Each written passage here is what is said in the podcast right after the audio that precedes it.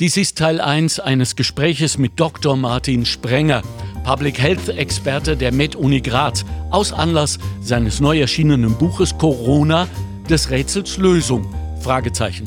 Er war einmal zu Beginn der Pandemie Berater der Bundesregierung und in diesem Buch geht er einerseits historisch, faktisch aus medizinischer Perspektive, aber auch emotional aus sozialen Perspektiven mit den Maßnahmen der Bundesregierung um und vor allem den Fehlern. Er sagt, wer es warum in anderen Ländern besser gemacht hat und was ihm am meisten an der Art und Weise, wie die Bundesregierung mit dieser Pandemie umgegangen ist, gefehlt hat. Allen voran Vertrauen. Teil 2 folgt nächste Woche. Public Health heißt so sein, sein Ding, wo er unterwegs ist. Äh, und es geht, glaube ich, korrigiere mich, Martin, um alle Wissenschaften, die jetzt zum Tragen kommen, auch und vor allem jetzt in der Verwertung dessen, was wir gelernt haben in der Pandemie, so wir etwas gelernt haben und wie wir in Zukunft damit umgehen können. Ist das richtig? Naja, Public Health, also der englischsprachige Begriff ins Deutsche übersetzt, bedeutet Gesundheitswissenschaften, also ten, Mehrzahl. Genau. Und Gesundheits ten, genau, Wissenschaften. Und Gesundheitswissenschaften sind eben alle Wissenschaften, die sich mit irgendwie mit dem Thema Gesundheit beschäftigen. Also auch Pflegewissenschaften, äh, auch Gesundheitsökonomie, Politikwissenschaften, Kommunikationswissenschaften, aber auch Epidemiologie und Biostatistik, Medizinwissenschaften. Weißt Ganz viel Sozialwissenschaft ist da drinnen. Also es ist schon eine Multidisziplin. Ja? Weißt du, was mir fehlt? Das hat mir auch im Buch gefehlt. Gibt es die Wissenschaft der Emotion? Und sag nicht Psychologie. Ja, also die Wissenschaft der Emotion. Also es ist ein Kapitel über Medien drinnen mhm, äh, im ja, Buch. Ja, äh, und Medien, Medien arbeiten ja sehr viel mit Emotion. Ja. Und äh, manchmal natürlich ist das auch für einen Leser hochspannend, ja, wenn man dann so, solche, solche Artikel liest. Aber es ist natürlich auch eine gefährliche Spielwiese, ja, wenn man sich, äh, weil Emotionen, das kann gleich einmal irgendwie in die falsche Richtung gehen. Ja. ja, aber wenn wir sie unbetreut lassen, gehen sie mit Sicherheit in die falsche Richtung. Na, es ist ja so. Ja, Schau, ja. wir fragen uns jetzt alle zum Beispiel, wie konnte uns diese Dividierung unserer Gesellschaft passieren? Wie war das möglich, dass in Familien, Freundschaften, Vereinen etc plötzlich zwei Parteien, möchte man fast sagen, zwei Blöcke entstanden sind, die Impfbereiten und die nicht Impfbereiten. Das ist doch Emotion. Ja, wobei, wobei, wobei die Bruchlinie, glaube ich, geht nicht nur, gibt es nicht nur bei der Frage Impfung ja, nein, sondern die Bruchlinie geht ja viel weiter. Ja? Und mhm. ich glaube, es ist schon auch ein, irgendwo ein globales Phänomen. Also es, es betrifft jetzt nicht nur Österreich. Okay. Aber bei uns ist es schon ganz speziell. Also bei uns würde ich mal sagen, ist diese Polarisierung und das Auseinanderdriften, das soziale Auseinanderdriften schon sehr gravierend. Ja? Also es gibt Länder, äh, wo das viel, viel weniger passiert ist. Äh, also das sind typisch skandinavischen Länder, aber es durchaus auch in anderen Ländern ist es viel, viel weniger passiert. Da ist die, die Gesellschaft viel mehr im Kollektiv geblieben, der soziale Zusammenhalt also nicht so äh, ramponiert worden. Ja? Was bei uns aber auch passiert ist, ist auch, dass das Vertrauen stark ramponiert worden ist. Also das Vertrauen in, in, in Behörden, in Politik, in Wissenschaft, zum Teil auch in Medien. Und ja, jetzt könnte man Ursachenforschung betreiben. Ja. Also ich, ich mache mir es jetzt einfach und sage, eine der wesentlichen Ursachen ist die Politisierung. Also in dem Moment, wo man, wo man ein Geschehen politisiert, aus welcher Richtung auch immer, ja, äh, entstehen Emotionen und und Politisier Politisierung führt auch immer zu Polarisierung, mhm. weil man natürlich dann versucht, Extremstandpunkte einzunehmen äh, und dann, die, dann teilt man irgendwie so auch die Gesellschaft. Ja, die begibt sich halt in irgendein Lager und dann statt einem, einem Miteinander reden entsteht dann eigentlich nur mehr ein aggressives, äh, ein aggressives, also gegenseitig irgendwelche Dinge an den Kopf schmeißen. Ja. Genau. Also wir reden jetzt schon mitten aus dem Inhalt deines aktuellen Buches. Und das heißt, Corona des Rätsels Lösung und ist ein Follow-up. Fragezeichen. Zu Fragezeichen, genau, ganz wichtig, genau, danke. ja, genau, weil du bist äh, äh, selbst betitelt kein Rätsellöser, ne? Das äh, siehst du dir. Und das ist doch ein Follow-up von deinem Tagebuch, oder? Corona-Tagebuch. Ja, genau. Also, das, also aus irgendeinem Grund ja, mhm. habe, ich, habe ich nach drei Monaten im Jahr 2020 äh, sozusagen ein Tagebuch geschrieben. Klug? Ja, es war eher, es war eher Zufall. Ja. Und das ist natürlich auch sehr persönlich. Ein Tagebuch ist immer sehr persönlich gehalten. Ja. Äh, natürlich, als Gesundheitswissenschaftler bringt man da so gewissenschaftliche Elemente hinein und, und versucht auch ein bisschen so die, die Artikel in den Medien mit hineinzubringen und, und zu reflektieren. Äh, das Buch ist ein bisschen anders. Das hat Kapitel und es versucht eher, sich inhaltlich zu strukturieren.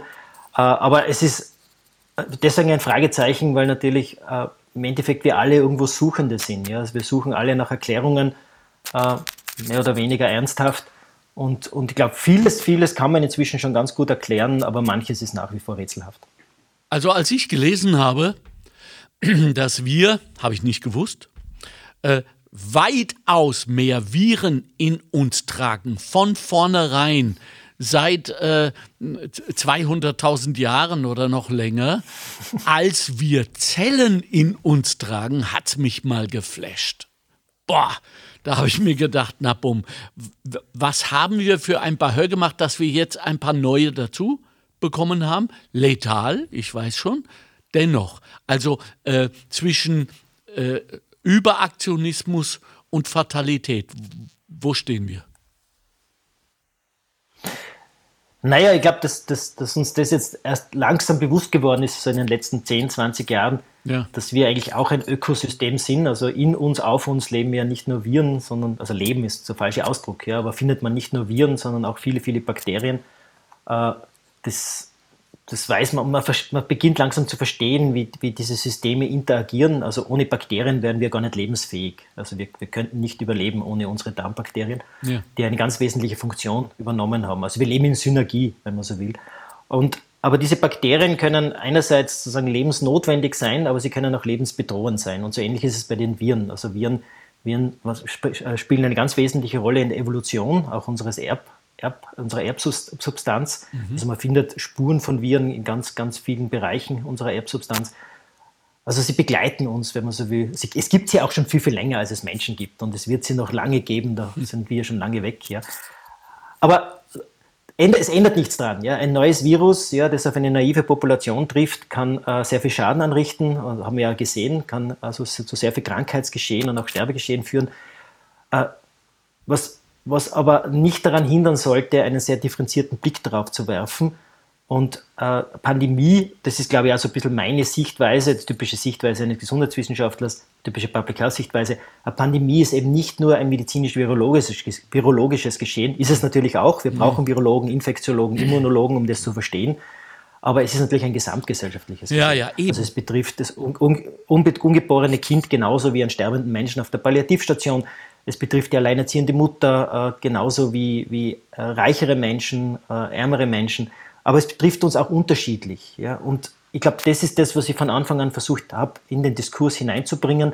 Und das, was ich jetzt auch sozusagen rückblickend versuche, noch einmal aufzuarbeiten, diese differenzierte Betrachtung eines sozialen Geschehens, also diese soziale Dimension der Pandemie, die meiner Meinung nach sehr stark vernachlässigt wurde was auch mit ein Grund ist für das von anfangs von dir angesprochenen Auseinanderdriften der Gesellschaft. Ja. ja. Soziale Phänomene bekämpft man eben nicht mit, mit äh, Arzneimitteln, sondern soziale Phänomene mhm.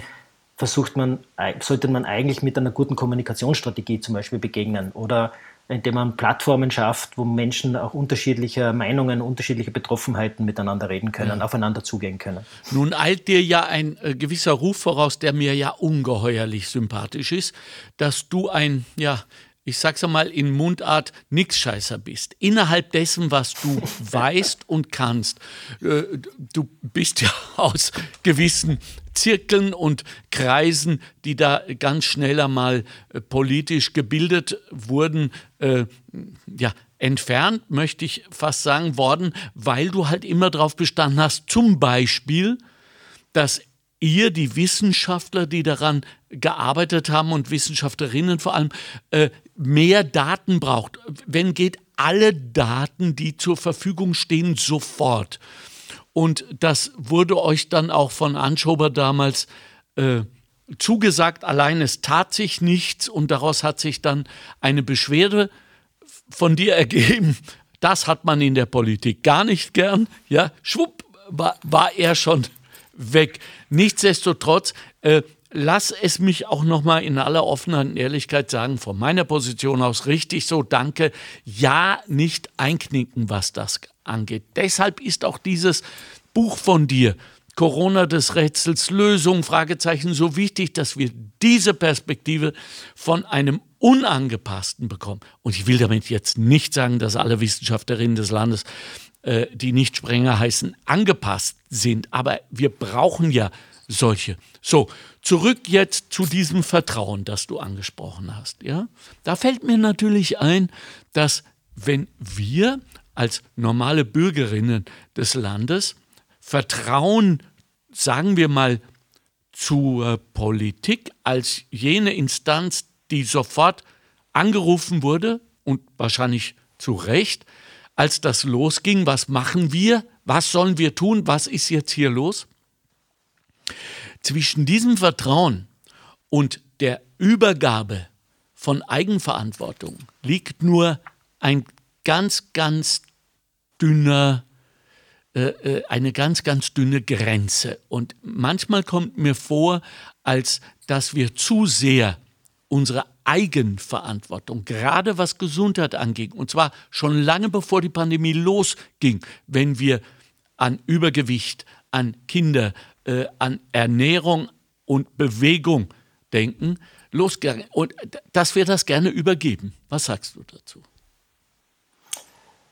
Naja, eh, aber jetzt, also bei, in, in, einer Krisensituation, ja, ja. am Anfang, am Anfang, also im März 2020, das war ja. eine klassische Krisensituation. Krisensituation kennzeichnet sich dadurch, dass man auch nicht genau weiß, was auf, ein, was auf eine Gesellschaft dazukommt, dass man es noch nicht richtig einschätzen kann. Man weiß nur, äh, man muss agieren. Also es muss jetzt was passieren. Äh, da muss die, muss die Politik natürlich äh, Leadership übernehmen, sagen wir. Ja? Okay. So, so Governance zeigen. Also sie muss dann schon. Aber es war natürlich auch absehbar, dass das nicht in zwei Wochen vorbei ist, sondern ja. manche haben zwar gehofft, dass das über, über den Sommer sich dann irgendwie nichts auflöst, ja. Äh, aber die Virensaison findet sowieso immer statt, ja, unabhängig, was jemand meint oder nicht meint. Also das haben wir ja immer. Aber, aber dann wäre es schon, glaube ich, Aufgabe der Politik gewesen, in ihrer Kommunikationsstrategie hm. äh, sich sehr rasch zu professionalisieren. Und, und, eine, und, eine, professionelle Kommunikationsstrategie, also die quasi vertrauensfördernd ist, versucht eben nicht zu inszenieren. Ja, ja. Also, also nicht, also nicht zu, äh, so wie wir hatten, was wir ja erlebt haben, ist eine Politik, die dann inszeniert hat, ja, und auch eine Art Message Control gemacht hat.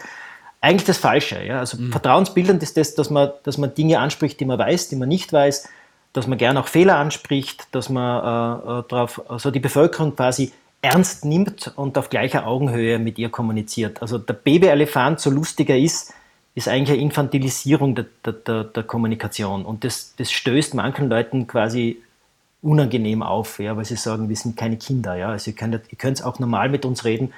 Äh, wir, wir, wir vertragen auch die Wahrheit. Ja. Also wir, oder wir vertragen auch äh, Nichtwissen. Ja. Und ich glaube, da, da, nimmt man die Bevölkerung dann irgendwo mit und man muss, glaube ich, auch, speziell wenn man Maßnahmen verordnet, und wir, wir haben ja sehr viel verordnet, also gesetzlich verordnet, zum Teil verpflichtend ja. gemacht, Maßnahmen, die wirklich ganz tief in eine Gesellschaft eingreifen, also wenn, wenn man quasi Ausgehverbot verhängt, aber später auch 2G-Regel oder 2G-Plus-Regeln, also solche Regeln sind tiefe Eingriffe in eine Gesellschaft, die muss man wirklich gut begründen. Also die kann man nicht einfach verordnen ohne Begründung. Und das hat in Österreich passiert. Ja, und wiederum dieses politische Spiel und dieses Gezänk. Und Message Control ist halt auch etwas, das dann versucht, irgendein Narrativ sozusagen in den Vordergrund zu stellen, sozusagen die Kommunikationshoheit übernehmen. Das ist beim gesamtgesellschaftlichen Ereignis ganz, ganz schlecht, ja, weil, weil man eben diese unterschiedlichen Betroffenheiten hat. Also wir müssen mal kurz auf den Punkt bringen, was von Anfang an klar war, Leute in prekären Wohnverhältnissen und prekären Arbeitsverhältnissen haben nicht nur ein höheres Infektionsrisiko, sondern solche Menschen haben auch ein höheres Erkrankungsrisiko, weil sie häufiger adipös sind, häufiger chronische Erkrankungen leiden haben. Äh, aber auch sozusagen die Intensivmedizinerin erlebt natürlich das Geschehen ganz anders als, als eine Verkäuferin in einem Supermarkt. Ja. Und diese soziale Dimension der Pandemie so zu ignorieren, ja, das Ganze so darzustellen, als ob das ein rein virologisches Ereignis war oder ist, äh, ich glaube, das war kontraproduktiv. Und ich glaube, die, die, die Politik hat selber unglaublich viel Vertrauen zerstört. Ja. Mhm. Äh, wir können da gerne auch noch drüber reden. Äh, also zum Beispiel als, als, als Arzt und Gesundheitswissenschaftler ist für mich eine wirksame und sichere Impfung, ja, ist, ist für mich ein ganz wesentliches wesentliche Maßnahme in einem Infektionsgeschehen. Äh, umso, umso professioneller muss die Impfstrategie sein mhm. ja, und die Impfkommunikation. Ja. Und, aber wenn man sich die Impfstrategie anschaut ja, und, und was wir daraus gemacht haben in Österreich, dann befürchte ich fast, dass, dass wir äh, sozusagen aufgrund Basis dieser vollkommen misslungenen Impfstrategie und Impfkommunikation dem Gedanken, dem Impfgedanken mehr geschadet haben, äh, als, als, ab, äh, also als ein relativ kleiner Prozentsatz der Bevölkerung, der, der quasi sowieso vehement immer gegen Impfungen auftritt, ja, den es sowieso immer gibt. Ja. Aber wir haben sehr viele Menschen, die eigentlich sehr impfaffin gemacht, zu, zu impfkritischen Menschen gemacht und wir haben teilweise impfkritische Menschen äh, zu wirklichen Gegnern einer Impfung gemacht. Und das sollte in einer öffentlichen Impfstrategie überhaupt nicht passieren. Das sollte eigentlich in die andere Richtung gehen. Äh, ich hoffe, dass da jetzt ein Umdenken erfolgt, ja, aber, aber ich bin, mir, bin mir dann mal da sicher, weil, weil ich habe auch so das Gefühl, dass die Politik in der sehr wenig lernfähig ist. Ja? Also wir haben das Prinzip der Selbstreflexion nicht wirklich etabliert ist, weil das bedeutet eben auch, dass man, dass man auch diesen differenzierten Blick hat und andere Meinungen zulässt äh, und beginnt auch das Geschehen, nach über zwei Jahren könnte man ja beginnen, das Geschehen einmal zu evaluieren, ja. was man ja normalerweise macht. Die Schweizer haben das schon gemacht, also mhm. die haben den ersten Teil schon evaluiert. Die Deutschen sollten, sollte Ende Juni, sollte der Bericht herauskommen, der Evolutionsbericht. In Österreich hat man noch nicht einmal angefangen, darüber nachzudenken.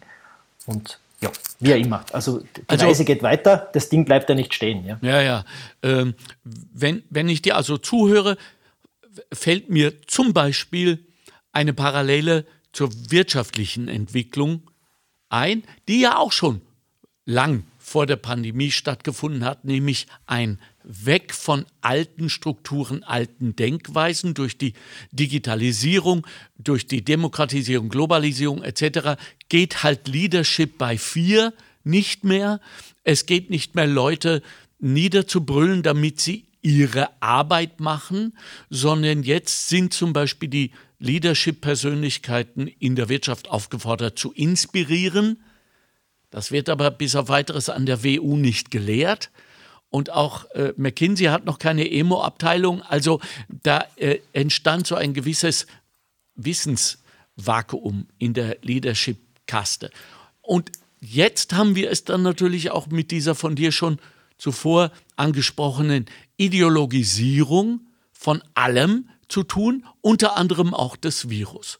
Das hat ganze Parteien äh, geformt, die auch noch reüssieren und gewählt werden und äh, dann aber nicht wissen, wen sie eigentlich in die Parlamente schicken, weil sie wollten doch eigentlich nur ein bisschen Remidemi machen. Ja, äh, das schadet uns natürlich und auch äh, vor allem emotional. Wer sind wir? Nicht? Und ähm, jetzt frage ich dich natürlich, ähm, weil in, in, in deinem Buch gleich am Anfang haust du ja mal voll zu. Und äh, ich sage nur, du zitierst und ich zitiere, dass du zitiert hast. Hallo. Du zitierst Christiane Allert Vibranitz, äh, äh, wenn ich das richtig ausgedrückt habe, äh, die 1987 geschrieben hat in ihrem Buch Dem Leben auf der Spur folgendes. In unserer Welt 1987, Leute. In unserer Welt gibt es so viele Weichmacher, Aufmacher, Schlaumacher, Kleinmacher, Schlankmacher. Finden wir überall Angstmacher, Sorgenmacher, Krankmacher, Dummmacher und so wenig Mutmacher. Ich habe gejubelt, als ich das gelesen habe. Wo sind die Mutmacher von heute, außer dir? Ja, ja, zu, zu ganz kurzer Geschichte ja, bitte. Von, diesem, von, von, diesem, von, diesem, von diesem, eigentlich ist es ja eine Art Gedicht oder, oder, oder Schön. Äh, so Beitrag. Also ich habe ja auch im Corona-Rätsel habe ich schon zwei Gedichte, eines am Anfang und eines, eines am Schluss. Äh, und ich sucht immer meinen Vater aus. Ja? Und Wirklich? mein Vater ist 89 Jahre, ja, cool. der sucht es aus. Ja? Er ist 89 Jahre und, äh, und er, hat, er, hat, er hat sich eigentlich, er hat gesagt, das passt gut an den Beginn deines Buchs weil es eben auch am Beginn von ihrem Buch äh, gestanden ist und es hat ihm sehr gut gefallen. Äh, und äh, so ist es entstanden, wollte ich nur sagen. Ja, ja, ja, ja. Und, äh, aber es stimmt. Und, na, nach wie aber vor. es stimmt. Es, es, ist eine gute Eröffnung von einem Buch, ja. ja. Und äh, ich habe mir gedacht, ich, ich ja. Äh, sozusagen nehme das und, und stelle es auch an Anfang von meinem Buch. Es gibt, es gibt immer zu wenig Mutmacher, ja, aber die gibt es also auch ganz speziell Kinder und Jugendliche bräuchten ja viele Mutmacher, ja, speziell in Zeiten wie diesen. Ja. Ob das dann die Eltern sind oder, oder die, die Lehrerinnen und Lehrer sind, also ich glaube, äh, und wenn wir schon bei Kindern und Jugendlichen sind, also ich glaube, wir haben in den letzten zwei Jahren haben ihnen wenig Mut gemacht. Wir haben ihnen vor allem viel Angst gemacht. Ja. Und, äh, und das ist zum Beispiel auch eine ein österreichische Besonderheit, äh, der Umgang mit Kindern und Jugendlichen in den letzten zwei Jahren, inzwischen sind sie schon fast zweieinhalb Jahre, ja, ja. Das war nicht gut. Also das war von Anfang an nicht gut, weil man ja äh, Kinder und Jugendliche, die ja die gesündeste Bevölkerungsgruppe sind, äh, und noch ein langes Leben vor sich haben und wenn man so will, die Zukunft unserer Gesellschaft sind, die sollen ja mal unser Rückgrat werden, die werden ja irgendwann mal auch unser Pensionssystem mitfinanzieren oder finanzieren, unser Gesundheit- und Sozialsystem. Äh, also denen so Angst zu machen, sie so quasi als Gefährder ja, zu framen, sozusagen fast schuldig zu machen, daran andere Leute anzustecken und damit auch quasi deren Leben zu gefährden, das ist in Zeitungen gestanden, das haben Politiker öffentlich gesagt, ja, das ist eigentlich fahrlässig, ja, weil das ist alles andere als Mut machen. Ja. Und, äh, und dann quasi auch dieses weiter, dieses Framen, dass Kinder ganz massiv ja, von, diesem, von diesem Virus betroffen sein sollten, das ist ein österreichisches Unikum. Ja? Also ja. das gab's, also was ich, wie ich das überblicke, in keinem einen anderen europäischen Land. Da wurde eher sehr entspannt mit, mit dem Thema umgegangen. Man hat sehr, sehr guter Wissensbasis relativ rasch erkannt, dass man Schulen überhaupt nicht schließen muss. Die können immer offen bleiben dass man Kinder und Jugendlichen viel mehr vor den Maßnahmen schützen muss als vor dem Virus. Äh, und, äh, und so entsprechend sind natürlich äh, andere Gesellschaften viel sorgsamer mit Kindern und Jugendlichen umgegangen. Was natürlich auch jetzt schön empirisch zu zeigen ist anhand von den Studien, dass die psychosozialen Schäden bei uns in, in Österreich gewaltig sind, ja, im Bereich ja. der Kinder und Jugendlichen, ja. aber auch was zum Beispiel so Bewegungsmangel betrifft oder Essstörungen betrifft. Aber das hatten wir ja schon vor der Pandemie, nicht? Ja, aber, aber es, hat, es hat massiv zugenommen. Also gerade jetzt äh, Essstörungen haben sich verdrei- und vervierfacht. Ja, ja du schreibst, jede, jedes, jedes dritte Mädchen unter 20 leidet an heftigen äh, psychischen Störungen, schwere Depressionen. Äh, wir haben 1,7 Millionen junge Menschen im Land unter 20. Das ist die Gesamtbevölkerung von Niederösterreich. Und die einzige Maßnahme, die dann der Empörung der Entscheidungsträger folgt, die, sie, die sagen, was, Suizid, wie kommen die dazu? Ja, sind, was, wenn ich richtig gelesen habe, schwache äh, 13 Millionen Euro. Ich habe das mal versucht zu überfliegen, was das bedeutet. 1,7 Millionen, davon ein Drittel sind 500.000 äh, wenn jeder davon äh, 10 Therapiestunden mal 80, also es geht sich doch in 100 Jahren nicht aus, sagen wir es wie es ist. Ja, ja, wobei, wobei das ist ja nur eine Studie von der Donau-Universität Krems, ja, okay. vom, vom, äh, von Christoph Bie, der versucht hat, das einmal sozusagen empirisch repräsentativ zu erheben. Ja, Und das war schon, das war schon erstaunlich, ja, die, die, die Anzahl der, der, Jugendlichen mit, mit depressiven Gedanken oder auch suizidalen Gedanken. Mhm. Da muss man mal schauen, wie sich das entwickelt. Und das ist ja auch nicht äh, gleich verteilt. Ja? Also mhm. es gibt ja Kinder und Jugendliche, die auch von ihren Eltern sehr gut äh, äh durch die Pandemie gebracht wurden, sind meistens die auch einen eigenen Garten haben, ja, da man sich es irgendwie leisten kann, dass man nur Urlaub gefahren ist oder, oder Dinge gemacht hat. Während auch da natürlich die Ungleichheit sich enorm vergrößert hat. Ja. Und zwar die soziale. Die, die, soziale Ungleichheit, ja. genau. Es hat sich nicht nur die Kinderarmut vergrößert, sondern auch diese, diese psychosozialen Folgen sind ungleich ja, ja äh, äh, verteilt. Und das muss man mal schauen. Also ich glaube, da, da, muss, man, muss man jetzt durchaus einigen Universitäten äh, und Forschungsgruppen echt ein Lob aussprechen, die versuchen das auch wirklich abzubilden. Auch in Deutschland sieht man ja die Folgen sehr drastisch. Was ich nur sagen wollte ist, dass andere Länder mit, mit, mit, mit deutlich äh, sozusagen reflektierteren Maßnahmen in Bezug auf Kinder und Jugendliche jetzt schon empirisch auf Basis von Studien zeigen können, dass die Kinder und Jugendlichen dort viel, viel weniger, wenn, wenn fast, fast überhaupt nicht betroffen sind ja, von diesen Folgen. Ja? Und das sind hm. Folgen der Maßnahmen. Ja? Das ist nicht Folgen des Virus, das ist Folgen von Schulschließungen, das ist Folgen von äh, äh, Erschwernis des Zugangs zu Schulen, äh, das ist sozusagen Sportmöglichkeiten, Freizeitmöglichkeiten quasi nicht mehr zu ermöglichen, soziale Begegnungen nicht zu ermöglichen. Das, das, das, das sind die Folgen dieser Maßnahmen. Ja? Und ja. der Gesundheitswissenschaftler sagt halt, das ist ja das, was ich von Anfang an gesagt habe, das hätten, wir hätten von Anfang an sogenannte Gesundheitsfolgenabschätzungen machen müssen, um, um so quasi zu erkennen oder zu antizipieren, welche erwünschten und unerwünschten Effekte gewisse Verordnungen, Maßnahmen speziell für Kinder und Jugendliche haben. Wir können das aber auch gerne für ältere Menschen machen und für andere Bevölkerungsgruppen. Ja. Das ist halt nicht passiert. Ja. Und es verwundert mich dann schon, ja, dass die Politik dann im Nachhinein sozusagen überrascht zeigt, äh, wenn es dann halt auch unerwünschte Effekte gibt. Ja. Mhm. Wobei, man, wobei man generell wir versuchen ja, also wenn du jetzt zum Arzt gehst, ja, mhm. auf einer Behandlungsebene, nachher erwartest du dir eigentlich, dass du wissensbasiert behandelt wirst. Also, dass die Ärztin oder der Arzt weiß, was er tut, ja, oder die, das Medikament verordnet auf Basis von guten Studien, das passt auch für dich, ja, und ja. dir auch gut erklärt im, im, im Sinne einer informierten Entscheidungsfindung, warum sie das verordnet oder er das verordnet.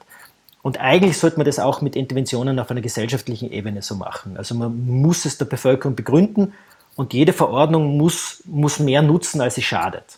Und äh, eine der toxischsten, also der nebenwirkungsreichsten Verordnungen äh, sind Verordnungen im Bildungsbereich gewesen. Ja? Und äh, wir zum Beispiel, also Schweden hatte nie Schulschließungen, andere skandinavische Länder, auch die Schweiz, hatte die Schulen nur für kurz für einige Wochen geschlossen und okay. dann nie wieder, nie wieder, nie wieder. Wow. Bei uns war mit Deutschland, wir sind die Länder in Europa, wo die, wo die Schulschließungen fast am umfassendsten, am längsten angedauert haben. Oder auch sozusagen die Empfehlung, das Kind nicht in die Schule zu schicken, was ja auch eine Form von äh, sozusagen von Beeinträchtigung des Zugangs zum Bildungssystem ist. Und also wir waren da massiv eingegriffen, ja, und, äh, und sind, sind, uns der Folgen da gar nicht, gar nicht bewusst. Ja. Also das, äh, das, arbeiten wir gerade auf. Ja.